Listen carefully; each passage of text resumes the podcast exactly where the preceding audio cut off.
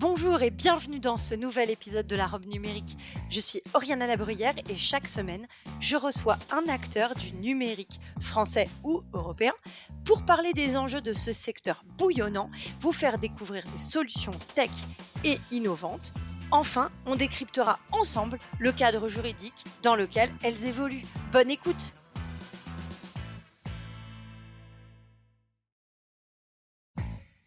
Bonjour à tous et bienvenue dans la robe numérique. Je suis Oriana Labruyère et chaque semaine, avec mon invité, nous vous présentons une solution technologique répondant aux enjeux juridiques modernes. Vous voulez savoir ce qu'est un hacker éthique? Vous vous êtes toujours demandé comment on faisait pour avoir une application, un site web extrêmement bien sécurisé? Qui se cachait derrière ces personnes qui viennent tester nos, nos systèmes d'information, je vous propose de rester pour écouter Raina Stambulska, que j'ai le honneur de recevoir et qui représente la société Yes We Hack. À tout de suite. Bonjour Ariana. Merci beaucoup de te joindre à nous. Donc aujourd'hui, on va évidemment parler cybersécurité, qui est évidemment un enjeu des plus importants de, de notre siècle. Aujourd'hui, les cyberattaques ne cessent d'augmenter. Dans ce cadre, euh, la loi informatique et liberté et le règlement général à la protection des données sont deux textes qui mettent à la charge des entreprises, des organisations, euh, un impératif de mesures techniques et organisationnelles afin de garantir cette, cette sécurité à un, risque, dit le texte, encouru. Euh, Qu'est-ce que ça veut dire pour, euh, pour toi au quotidien? Est-ce que c'est le motif de l'existence de Yes We Hack? Alors il y a différents motifs euh, pour lesquels ou motivations plutôt pour euh, qui font que YesWeHack existe aujourd'hui. Euh, L'une d'elles est effectivement d'assurer une vraie, si tu veux, pas surveillance, mais un vrai monitoring ou un vrai contrôle de sécurité effectif et efficace. mais la euh, la spécificité, si on veut, de, ce que fait YesWeHack et le contrôle continu de la sécurité. Donc j'y reviendrai dans une minute. Euh, donc, qu'est-ce que fait YesWeHack C'est une plateforme qui met en, relation des hackers éthiques euh, qui portent ou pas des capuches avec des clients, qu'ils soient d'entités de, privées ou publiques, qui souhaitent justement augmenter, si on veut, euh, leur maturité en matière de sécurité. Euh, on appelle ça de la sécurité crowdsourcée ou du bug bounty. Euh, avec, quand je dis bug bounty, il y a en fait différentes choses qui viennent avec ça. L'une d'elles, c'est l'approche qui est celle du paiement au résultat par opposition à, ce qu'on fait traditionnellement avec les tests d'intrusion, qui sont plutôt des, des, paiements et des engagements et donc de paiement euh, de, de, moyens. Euh, dans le cadre du bug bounty, ce qu'on fait, c'est que pour chaque vulnérabilité identifiée et validée, chaque bug donc, on, on, on paye une, une reward, une, une prime, hein, le bounty. Donc, ça veut dire quoi dans un deuxième temps? C'est que on a ici euh, un aspect euh, qui est qui est intéressant, qui est un modèle économique un peu plus différent de sécurité, qui commence d'ailleurs à se à se généraliser euh, dans d'autres on va dire domaines de la cybersécurité, qui est qui est en fait le paiement à l'usage si tu veux, parce qu'ici on est on, on paye à la vulnérabilité identifiée. Donc, toutes ces choses-là font que, euh, en fait, on a une approche qui est différente et on a aussi une approche qui n'est pas limitée dans le temps. D'accord? Donc, je peux euh, commencer, moi, client, je peux commencer euh, mon programme de Bug Bounty. Et en fait, je peux décider, comme, font beaucoup de, nos clients, je peux décider que ce programme-là est permanent. C'est-à-dire, il, il n'a pas de, de, date butoir, il n'a pas de date de fin. Euh, dans chaque programme, comment est-ce que je vais l'organiser? Dans chaque programme, je peux avoir un ou plusieurs périmètres techniques. Ton site web, euh, ton intranet, ton, appli mobile, etc. Tout ça, ce sont des périmètres. Et en fait, je peux confier euh, l'investigation, si on veut, ou l'examen approfondi technique de ces périmètres-là à un nombre différent de chercheurs.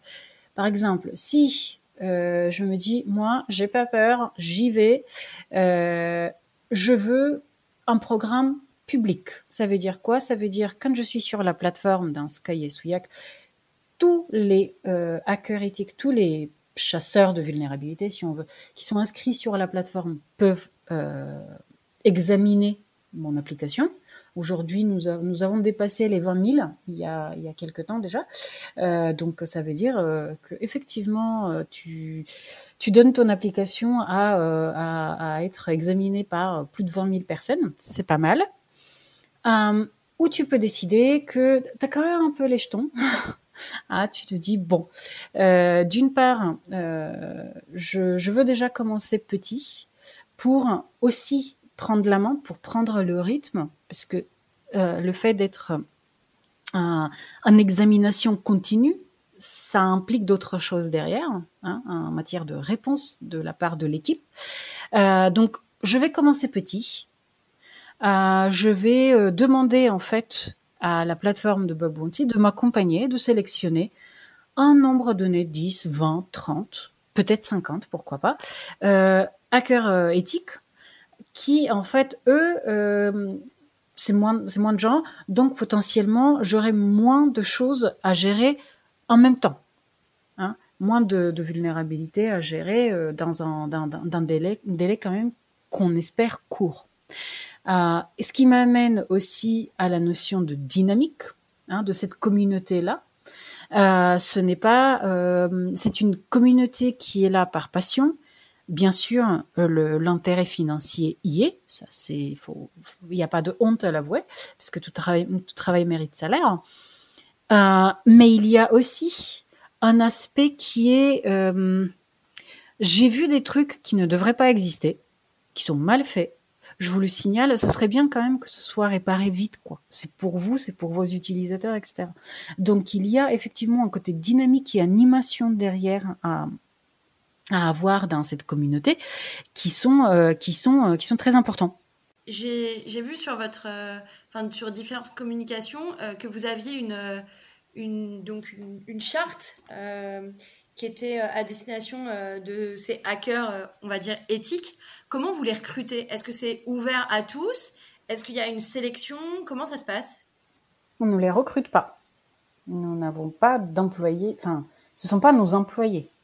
D'accord? C'est très important de, comprendre ça. Il n'y a pas de recrutement.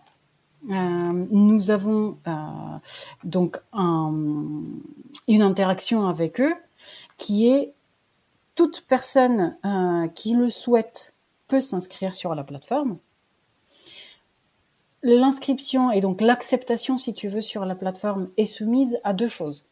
La première est le volet légal, qui est il faut accepter les CGU. Et dedans, tu as un certain nombre, ou un nombre certain même, d'engagements, que ce soit de probité, euh, que ce soit, euh, tu vois, d'intégrité, etc.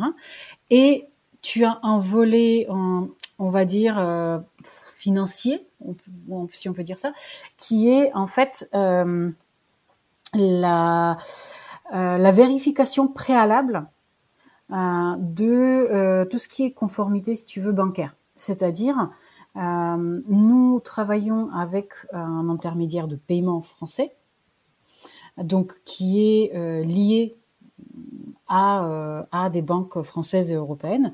Donc en fait, les règles imposées en matière d'anti-blanchiment, etc., par cet intermédiaire-là, définissent si quelqu'un, en fait, peut euh, percevoir des paiements ou pas.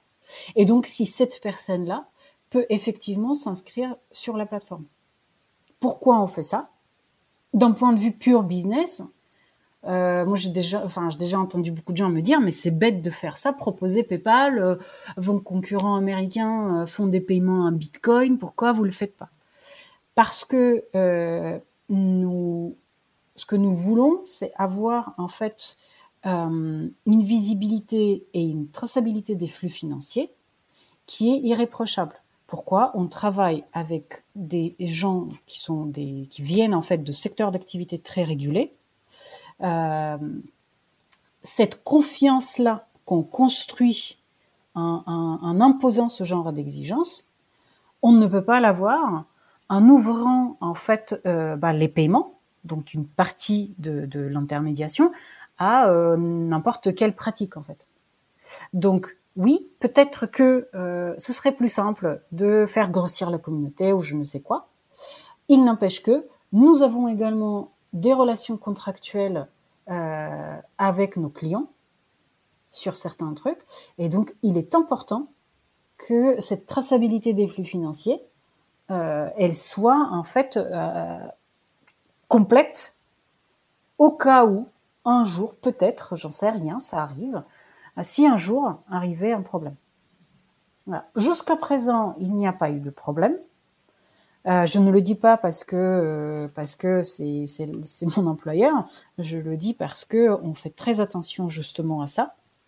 Euh, et là où de qui on verrait un obstacle business qu'on se met tout seul, nous on y voit en fait un engagement euh, et un gage de confiance.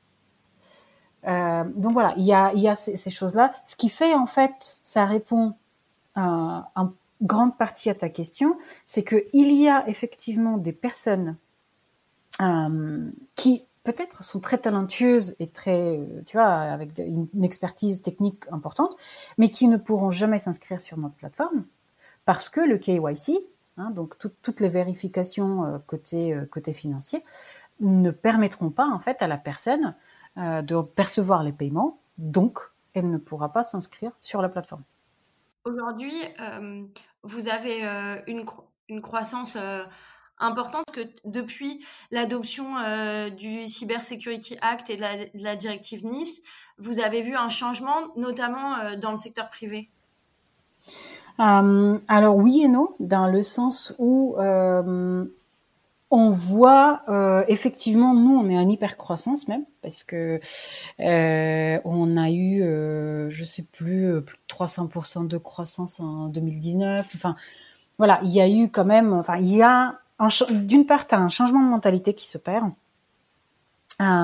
qui est de dire, on a effectivement des coûts certainement, tu vois, associés au fait de protéger nos, euh, bah, nos assets, euh, enfin nos actifs euh, stratégiques, qu'ils soient numériques ou, ou humains. Et donc ça, ça a un coût. Donc avec le coût, c'est bien. Qu'est-ce qu'on fait? Est-ce qu'on est-ce qu'on continue en fait à faire la même approche que jusqu'à présent, acheter des millefeuilles de logiciels sur étagère qui s'interfacent ou pas bien entre eux, etc. Ça, c'est un choix. Il y a de plus en plus de gens, en revanche, qui, sous pression euh, législative ou euh, et ou sous pression en fait de juste je ne veux pas me faire poncer et je ne veux pas en fait avoir des problèmes et des incidents à répétition, décident que il est plus prudent, plus intelligent, certes peut-être plus prenant aussi sur le long terme, de chercher à anticiper les problèmes, c'est-à-dire de détecter les vulnérabilités et en, en, ce faisant les faire corriger également. Parce que c'est en fait tout le gage il est là. Nous, notre rôle est d'accompagner à la détection. En revanche, le client, c'est son rôle et sa responsabilité de corriger. Donc, il y a ce cercle vertueux là qui se, qui se met en place, qui permet justement euh, de, de monter de façon euh, efficace sa posture de sécurité et sa maturité en matière de, de, de sécurité. Le contexte réglementaire. Comment ah, J'ai pas compris. Non, non, si je vulgarise, euh, si je vulgarise, ce que tu veux dire, c'est que vous, vous êtes là pour diagnostiquer, euh, vous accompagnez pas sur la, la correction, vous donnez pas de conseils sur comment corriger, vous identifiez juste euh, la faille à corriger Alors ici, la question que tu me poses, c'est une question opérationnelle. C'est-à-dire, qu'est-ce que, comment ça se passe en fait l'interaction entre le rôle de contrôle qui est celui de la sécurité, quelle que soit la façon dont c'est fait, que ce soit bug bounty, que ce soit équipe interne, etc. Et le rôle en fait des fonctions qui créent les logiciels en question. La, séparation des rôles fait, on peut pas être jugé parti. Donc, la séparation des rôles fait que celui qui va contrôler n'est pas celui qui va implémenter, qui va mettre en place la correction. Je trouve un bug dans ton appli. Ouais, d'accord, mais moi je suis pas développeur de ton appli. C'est au développeur de corriger. Si tu veux qu'on caricature, euh, enfin tu vois, euh, qu'on fasse un exemple très clair. Donc nous, dans notre cas, bien sûr qu'on peut euh, euh, tu vois, les, chercheurs de vulnérabilité, ils vont décrire la vulnérabilité et la décrire de façon technique très explicite. Ça, c'est une exigence que nous, on pose.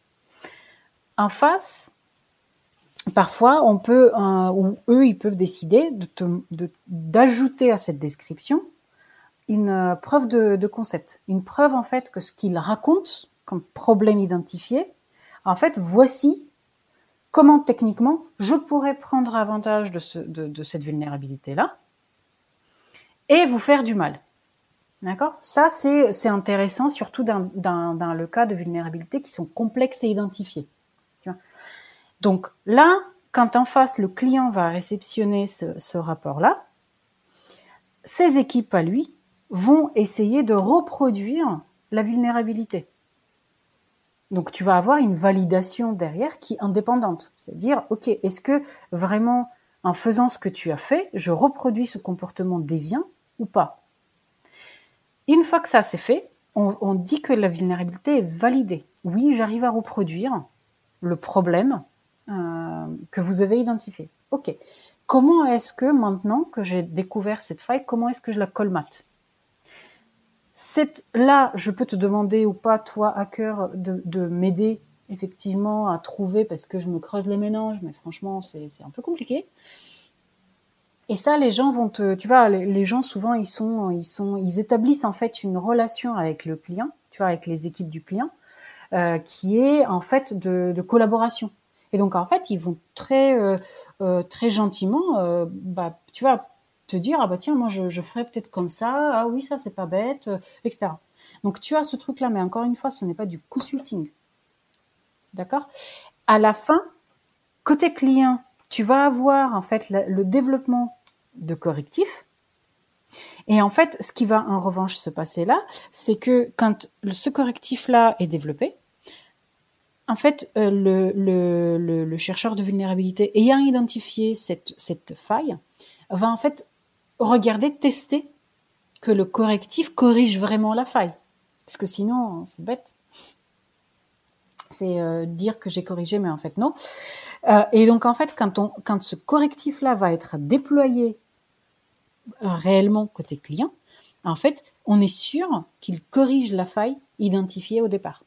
D'accord? Donc tu as ce cercle vertueux là où encore une fois, il n'y a pas de notion de conseil au sens consulting. Est-ce que tu considères qu'il y a une taille critique ou un, un projet à minima pour être euh, pour, pour, pour solliciter euh, la plateforme? Est-ce que pour toi il y a une taille critique ou est-ce que finalement ça peut vraiment être ouvert à tous et vu que le panel euh, de prix finalement est assez large et de ce que tu nous expliquais en tout cas peut se penser par projet donc on peut regarder qu'une seule zone si on n'a pas envie d'exposer tout son business euh, à, vos euh, hackers éthiques. Est-ce que pour toi, il y a, du coup cette question de la, du seuil ou pas du tout? Non, du tout. Enfin, encore une fois, je le dis pas parce que euh, c'est mon employeur, mais parce que on a littéralement de tout.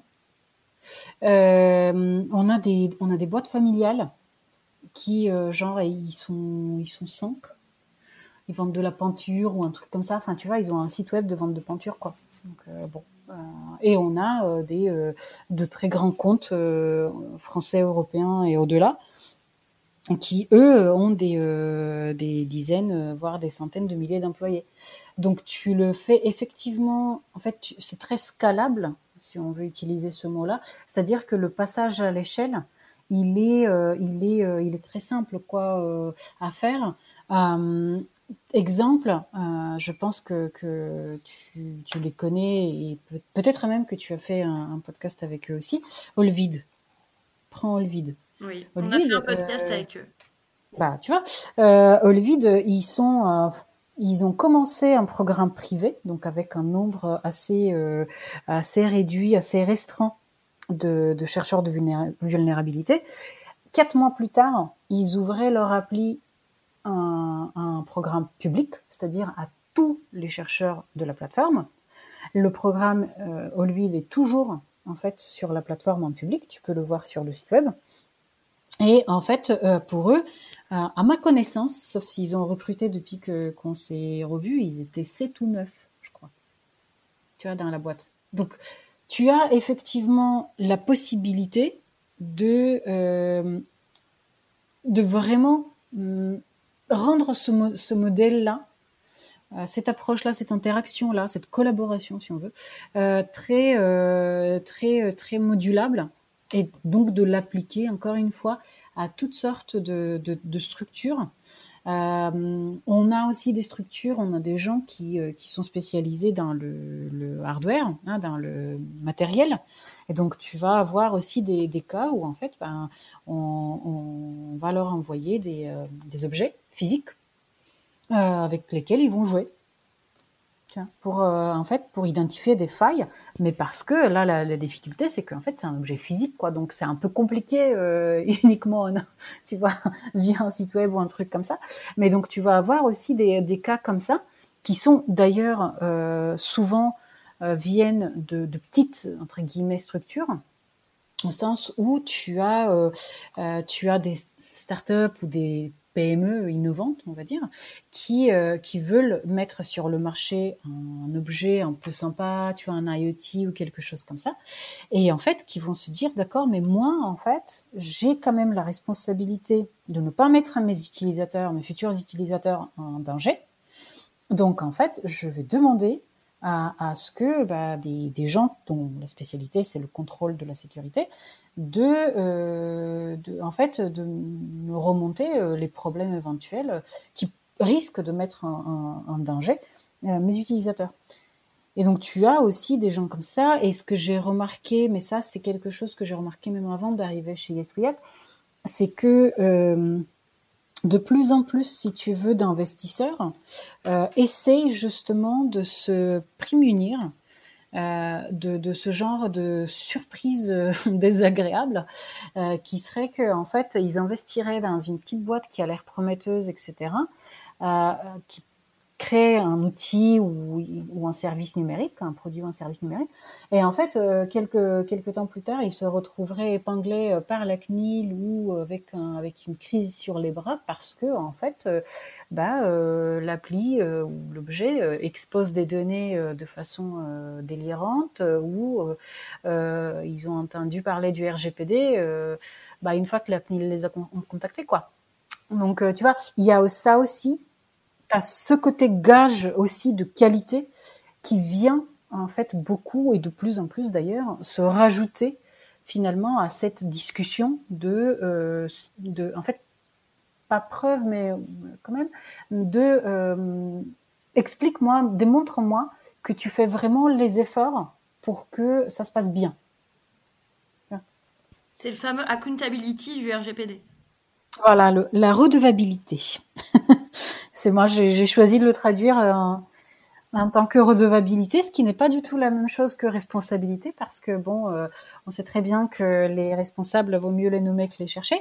Euh, ça, c'est une chose.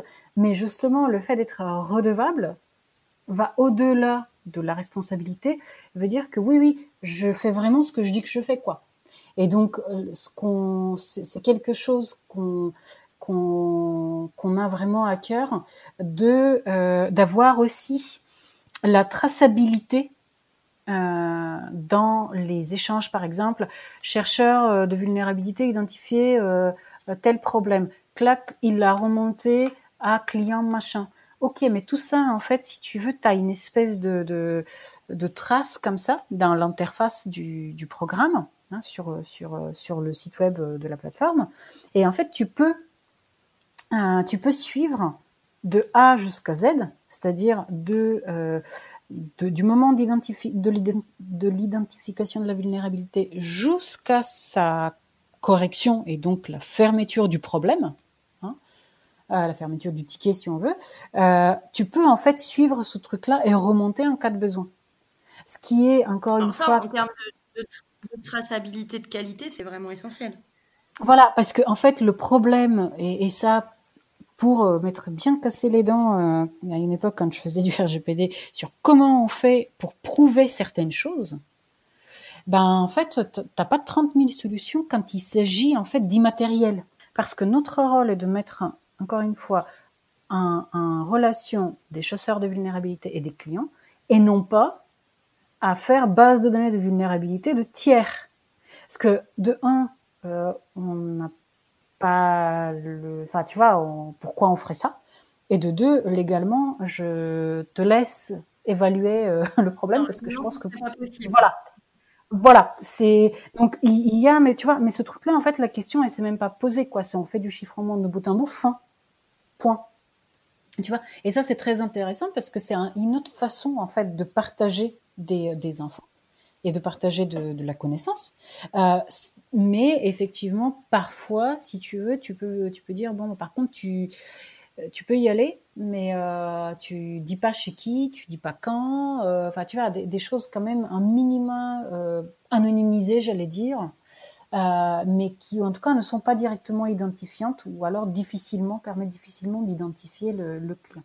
Mais tu as effectivement ces, euh, approches-là qui sont également euh, très très importantes. Après, encore une fois, c'est une relation contractuelle hein, entre finalement le, chercheur et le client.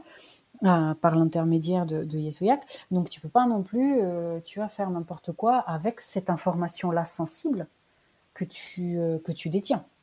Donc euh, après, c'est euh, encore une fois, ça reste une, euh, ça reste une comment, une question de, de, de discussion et d'échange, tu vois. Et pour l'instant, c'est rare, si tu veux, que les gens disent ah non non non non jamais tu parleras, tu vois, des, trucs comme ça. Est-ce que la rémunération des hackers, elle est simplement liée au fait de trouver la faille et basta Ou est-ce qu'elle est aussi liée au fait de trouver la faille et d'expliquer comment ils ont réussi à trouver la faille? Tu as, euh, alors c'est les deux, dans le sens où euh, on a, on, est très exigeant. Même si moi je suis pas du tout impliquée là-dedans, je pour connaître mes collègues et pour avoir vu la tête de de, de rapport euh, euh dans dans le truc de démo, euh, si tu veux, je je, je vois l'exigence qui est qui est, la leur. Euh, il y a une exigence qui est très forte justement sur la clarté d'expliquer ce qui a été fait, comment ça a été fait. Quand je découvre quelque chose. Euh, pourquoi c'est important? Parce que euh, bah, d'une part, en fait, moi aussi, je peux inventer des trucs et te dire ah oui oui, paye-moi, euh, voilà, j'ai trouvé un truc. Comment tu l'as trouvé? Explique-moi de façon rigoureuse par A plus B comment tu as réussi en fait à créer ce, comportement déviant technique Explique-moi. Donc si tu es capable de me l'expliquer, tu es capable aussi de le documenter. Et ça, la qualité, parfois, en fait, euh, euh, il y a eu des, euh, des bonus sur les primes pour la qualité du rapport tellement en fait le client a trouvé que c'était vraiment génial, que c'était super propre, super clairement expliqué avec des détails, avec des machins, etc. Et donc en fait ils se sont dit franchement faut faut encourager ce genre de de, bah, de rigueur hein, et de qualité et en fait ils, ils, attribuent en fait un bonus à la prime de départ. Euh, une autre façon qu'on qu'on a trouvé pour euh, qui est assez ludique et euh, qui nous fait euh, beaucoup kiffer, j'avoue, euh, d'encourager justement cette qualité de rapport, elle est de créer un dojo. Ça, c'est un truc qui se fait, qui, qui, est un peu une pratique courante, on va dire, dans les communautés techniques, d'avoir des dojos, donc des, des zones d'entraînement, si tu veux. Et donc, on a créé le, le dojo Yesuyak, où en fait, tout le monde peut, tu vois, tout le monde peut jouer Enfin, il y a des challenges. de sécurité. Donc tout le monde peut s'inscrire, c'est gratuit. Euh, euh, et en fait, tu, là, on a commencé à faire un peu les, euh, comme un, calendrier de l'avant, mais en fait, c'est plutôt des semaines que des jours, parce que inventer un challenge tous les jours, c'est un peu hostile. mais en fait, on a fait bah, pendant, je sais plus, six semaines ou un truc comme ça, ça continue encore. en gros, entre mi-octobre et Noël, on a fait des, des en mi-novembre, pardon, et Noël, euh, on a fait des challenges une fois par semaine, un challenge. Euh, et en fait, là-dedans, il y a deux choses qui comptaient. Bien sûr, résoudre le, tu vois, la devinette, hein, l'énigme, si on veut, mais aussi l'autre chose qui comptait beaucoup, euh, c'était la clarté de l'explication de comment tu as fait. Et ça, ce truc-là, encore une fois, ça participe pour nous à euh, justement continuer à stimuler la communauté et aider justement des gens qui ont une expertise technique mais qui sont pas complètement à l'aise avec l'aspect euh, rédactionnel, on va dire. Ça contribue aussi à les faire monter en compétence là-dedans, tu vois, sur, sur ce volet-là. Donc oui, le fait de découvrir un problème technique est important. Le décrire, l'expliciter et le documenter, c'est également très important. Donc c'est un tout, bien sûr. Euh, et quand et quand euh, quand on parle justement de cette collaboration qui s'installe et de ces échanges qui s'installent entre les chasseurs de vulnérabilité et euh, et le client, pour, utiliser ce mot-là, en fait, on parle de ça aussi. On parle de, de la qualité finalement de ce que je te dis, de ce qui ne va pas chez toi. Parce que, encore une fois, c'est ça, c'est encore une fois de l'opérationnel, mais tu, ce que tu vas en fait avoir quand tu fais appel à du bug bounty, c'est l'histoire quelque part individuelle, enfin d'expérience professionnelle, etc. de chaque personne. Et plutôt que de juste prendre un outil qui est le même pour tout le monde et euh, un peu essayer de scanner vite fait ce que ça donne. Donc en fait, ce que tu vas avoir, ce sont des approches qui sont très réalistes parce que ce sont des humains qui pensent. Mais après, justement, ces aspects exploratoires, ces aspects euh, ah bah tiens, ça, ça m'a, moi ça m'a titillé, tiens, je, je sais pas pourquoi, et en fait j'ai creusé. Ah oui, ok. Et donc tout, si tu veux, toute cette démarche, elle est très importante parce que ça te, ça te renseigne beaucoup aussi sur ta propre exposition, euh, en fait, euh, bah, sur Internet, quoi, au sens très large. Tu vois, si euh, et donc c'est là où qu'on appelle la surface d'attaque, elle est couverte par des vecteurs d'attaque réalistes, hein, traduction en français. J'ai des gens qui en fait ont des façons tellement différentes de penser que je dépasse le superficiel simple d'un scanner euh, automatisé de vulnérabilité, par exemple, ou d'un engagement de moyens, pour entrer dans un truc qui est j'ai des gens que je ne connais pas, qui en fait voient mon site, mon appli ou mon machin, et se disent, que j'ai autorisé bien sûr à, venir sur mon programme, qui se disent ah tiens ça c'est rigolo, alors que moi j'ai pas du tout pensé quand je l'ai fait, ou je m'en rends pas du tout compte en fait que telle fonction ou tel euh, machin en fait, euh, bah, est visible euh, par des par des tiers. Et donc en fait, c'est là où tu as ce qu'on appelle des vecteurs d'attaque réalistes, c'est-à-dire que tu as des scénarios auxquels tu penserais pas nécessairement, ou qui ne, qui ne peuvent pas être, si tu veux, simulés par, des, par des outils automatiques, quoi, juste. D'accord? Donc c'est ça, en fait, que tu, c'est ça, ça fait partie aussi, si tu veux, de la valeur ajoutée euh, assez originale euh, du, du, modèle. J'imagine euh, dans, dans, certaines dimensions cyberdéfense ou, ou, ou, produits de l'armée, les tests se font, les, les, produits ne sortent pas de, de, certains secteurs, hein, certains départements, voire chaînes de production. Quoi demandais de dire non à quelque chose, ce serait à quoi? Ouh, à plein de choses. Euh, souvent, euh, enfin, le non, euh, on va dire, à, quoi C'est le non, justement, à, à, comment dire ça? Le non au, non-respect des lois, dans le sens où vous pouvez, on peut, hein, on peut éviter de, respecter la loi ou de se croire au-dessus. Euh, cependant, ce que j'ai remarqué, c'est que les livres qu'on n'a pas lus se vengent à leur façon. Prends par exemple le code pénal. Donc ça, c'est non. On ne passe pas certaines limites. Et pour moi, la limite de la loi, c'est une limite qui n'est pas dépassable. Donc tout ce qu'on fait, tu vois, à titre personnel ou professionnel, tout ce qui est fait sera toujours dans les limites de la loi. Très bien. Euh, et du coup, maintenant, si je te demande euh, plus positivement de dire oui à quelque chose, ce serait quoi?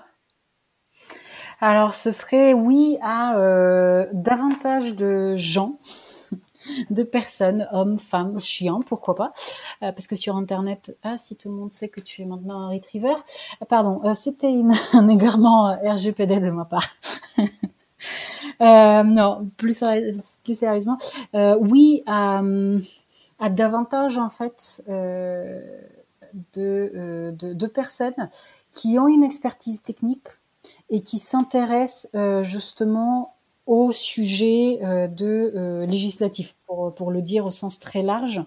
Euh, c'est-à-dire que même si aujourd'hui on a surtout beaucoup parlé de ce que fait Yesouillac, etc., et moins, on va dire, de mon rôle dans la société, mon rôle est de faire des affaires publiques c'est-à-dire de faire euh, un, terme plus sexy, on va dire, de faire le lien, ou en tout cas de construire des passerelles entre les hackers éthiques et, le législateur, européen ou national, euh, peu importe. Parce que il y a des, contextes opérationnels, et ça on l'a très bien vu dans, dans, tes questions, qui ne sont pas en fait facilement saisissables par, euh, n'importe qui, au sens par des gens qui ne les ont pas vécus. Or, lorsqu'on légifère sur du numérique, ou de la cyber plus spécifiquement, ce qu'on fait, c'est qu'on essaye de faire de la loi à partir de quelque chose qui est euh, industry driven, qui tu vois, est en fait une pratique professionnelle, un métier purement professionnel, qui n'est pas nécessairement, euh, n'a pas nécessairement fait, l'objet d'une théorisation ou de méthodologie euh, unanimement acceptée euh, depuis des décennies et je ne sais quoi. D'accord? Et donc il y a cette difficulté-là de, bien sûr, de structurer des règles de vie commune, hein, parce que c'est ça la loi, mais de les structurer d'une façon telle qu'elles soient suffisamment permissives pour ne pas empêcher l'innovation, pour ne pas mettre des freins à, euh, de, la recherche, des choses comme ça. Mais en même temps, de, quand on impose notamment des, des, des contraintes, d'avoir des contraintes qui sont en fait réalistes, qui sont pas complètement déracinées de ce qui est faisable pour de vrai. Typiquement, tu as des situations où on va te dire oui, bannissons le chiffrement. Alors, comment t'expliquer que ça, c'est des maths en fait? Enfin, tu vois, il y a des choses, tu, il y a des choses qu'on fait ou qu'on veut faire qui, en fait, n'ont aucun sens quand on les regarde d'un point de vue, ne serait-ce qu'avec un vernis technique. Tu vois Donc, et c'est là où on arrive dans une époque qui est connue comme la quatrième révolution industrielle, hein, qui est la, révolution numérique. On ne peut plus se, euh, tu vois, se permettre le luxe mal placé de d'avoir en fait une étanchéité ou en tout cas un, fossé entre les expertises techniques et les expertises en politique publique au sens très large, national, européenne, ce que tu veux.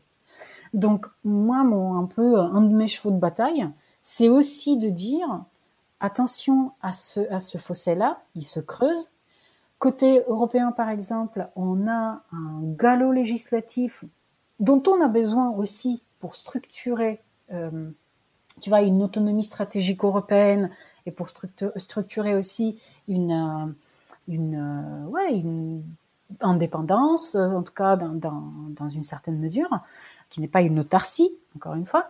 Euh, mais on peut pas, en fait, faire n'importe quoi, inscrire n'importe quoi dans la loi. Parce que après, ça a des effets totalement pervers euh, qu'on, je pense qu'on peut dédier encore deux trois heures à, à, des exemples comme ça, tellement on a à l'appel.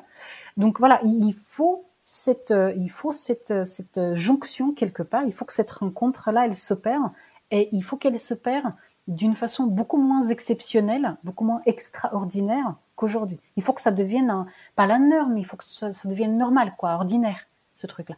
Et ça, je, je ne cesserai de le répéter, euh, et non seulement parce que euh, j'ai passé du temps à faire euh, intervenir sur du RGPD avec des collègues qui étaient des avocats et que j'assistais sur les sujets vraiment techniques, mais ce qui m'a permis justement aussi bah, de commencer à faire parfois traduction de juridique vers humain, euh, ce qui a son charme aussi, hein, je, te promets.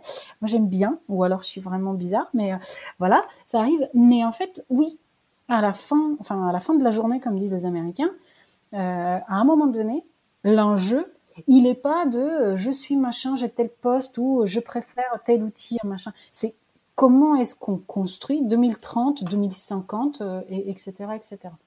Comment est-ce qu'on s'assure que nos vies numériques, en fait, elles sont, euh, en fait, elles viennent avec une confiance qu'on leur donne sans aucun euh, prétexte et, enfin sans aucun, parfois sans, sans raison. Et en fait, qu'on retire une fois qu'on se rend compte qu'il y a un paix.